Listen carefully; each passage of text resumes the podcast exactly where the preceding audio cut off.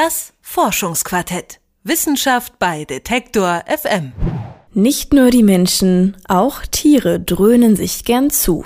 Dieser Eindruck entsteht zumindest, wenn man das Netz durchforstet. Dort gibt es zahlreiche Filmchen von taumelnden Elefanten und besoffenen Affen. Einige Tiere, wie Elche oder Vögel, greifen gerne zu vergorenen Früchten. Rentiere gehen dann noch ein Stück weiter und fressen liebend gerne halluzinogene Pilze. Vieles in diesem Bereich ist belegt und gut dokumentiert, erforscht dagegen wenig. Ist der tierische Alkohol- und Drogengenuss Absicht oder Versehen? Und was können wir vom Tierreich über das Suchtverhalten des Menschen lernen? Diese Fragen beschäftigen zum Beispiel die Biologin Henrike Scholz. Sie ist Professorin für Verhaltensbiologie und Gentechnik an der Universität Köln. Wie sie Tiere betrunken macht und was mit ihnen passiert, erklärt meine Kollegin Karina Frohn. Im Jahr 2006 regnet es in Wien Vögel vom Himmel, allesamt tot. Doch das Veterinäramt gibt schnell Entwarnung. Nicht die Vogelgrippe hat die Tiere dahingerafft, sondern Genickbruch lautet die Diagnose. Die Vögel, alle Seidenschwänze, haben sich an Ästen, Fensterscheiben und anderen Hindernissen den Hals gebrochen. Der Grund? Sie haben sich im Vorfeld alle mit überreifen Weintrauben und Beeren vollgegessen. Sie waren also betrunken. Ein Zustand, der in der Tierwelt gar nicht so ungewöhnlich ist. Doch über die Intention der Tiere, sich zu berauschen, wissen Forscher noch sehr wenig. Und dann war die Idee geboren, das mit der Fliege auszuprobieren und nicht mit höheren Säugetieren, weil die Fliegen auch ein Nervensystem haben das ähnlich wie beim Menschen funktioniert. Die Fruchtfliege ist das Forschungsobjekt von Henrike Scholz. Die Biologin von der Universität Köln sorgt dafür, dass die Tierchen nicht ganz freiwillig einen im Tee haben. Einmal bedampfen wir Fliegen. Das ist dann weniger freiwillig. Da sitzen sie in einem ganz langen Röhre und nüchterne Fliegen, die halten sich gerne oben auf. Und wenn sie betrunken sind, verlieren sie ihr Körpergleichgewicht und fangen an zu taumeln und fallen runter. Während der Mensch also meist eher sinnbildlich abstürzt, tut es die Fliege tatsächlich. Scholz und ihr Team nüchtern die Fliegen dann aus und bedampfen sie erneut mit Alkohol. Beim zweiten Mal sind sie viel resistenter. Das heißt, sie haben Toleranz entwickelt, weil sie diese ganze Erfahrung schon mal gemacht haben und ähm, unter anderem gelernt haben, unter den Einfluss von Alkohol sich nüchtern zu verhalten. Doch Scholz untersucht auch, inwiefern sich die Tierchen bewusst für einen Rausch entscheiden. Sie lässt den Fliegen die Wahl zwischen einer alkoholhaltigen und einer alkoholfreien Lösung. Was sie dann machen, ist, sie ziehen die alkoholhaltige Lösung vor, wenn die schwach alkoholisch ist.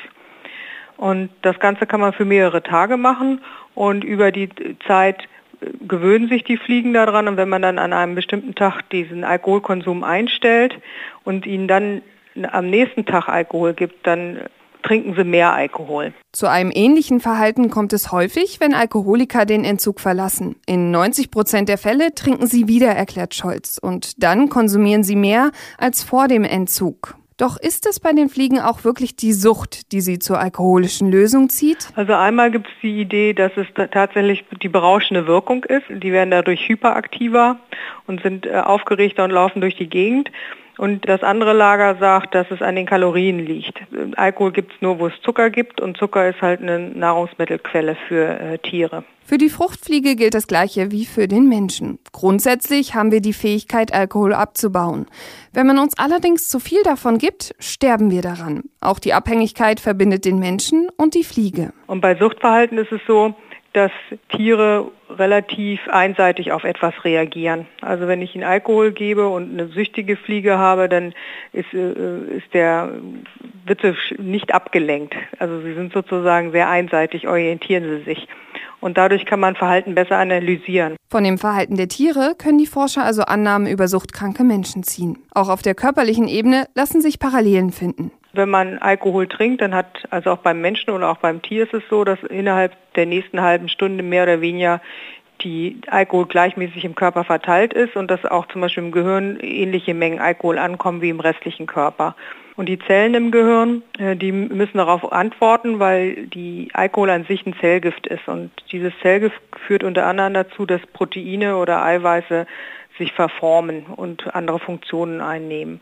Und dagegen muss sich der Organismus schützen. Das führt langfristig dazu, dass sich das Verhalten der Tiere und auch der Menschen verändert. Es stellt sich nicht nur eine gewisse kurzzeitige Euphorie ein, auch die Körperstruktur wandelt sich. Also es gibt eine Alkohol in der Natur, in geringen Mengen. Und normalerweise sind zum Beispiel diese Fruchtfliesen relativ gut daran adaptiert. Das heißt, Jahrtausende lang haben sie sich äh, daran gewöhnt, dass sie funktionieren können, wenn geringe Alkoholmengen da sind. Auch der Mensch kann sich an geringe Mengen gewöhnen, ohne dass das Auswirkungen hat. Und dann irgendwann entartet das Ganze. Also das heißt, beim Menschen kommt es dann dazu, dass er mehr trinkt oder nur noch Alkohol trinkt. Und was ich herausfinden will, ist, wie diese Sucht entsteht, also was im Gehirn sich verändert, dass diese Sucht aufrechterhalten wird. Doch am Ende steht ein höheres Ziel für die Forscher um Henrike Scholz. Sie möchten herausfinden, wie sich die Veränderungen im Gehirn rückgängig machen lassen, damit niemand mehr sein Leben lang unter einer Sucht leiden muss. Über das Suchtverhalten des Menschen können die Wissenschaftler viel von Tieren lernen. Deshalb forscht die Biologin Henrike Scholz von der Uni Köln auch an Fruchtfliegen. Was sie bisher herausgefunden hat, hat meine Kollegin Karina Frohn erklärt. Das Forschungsquartett. Wissenschaft bei Detektor FM.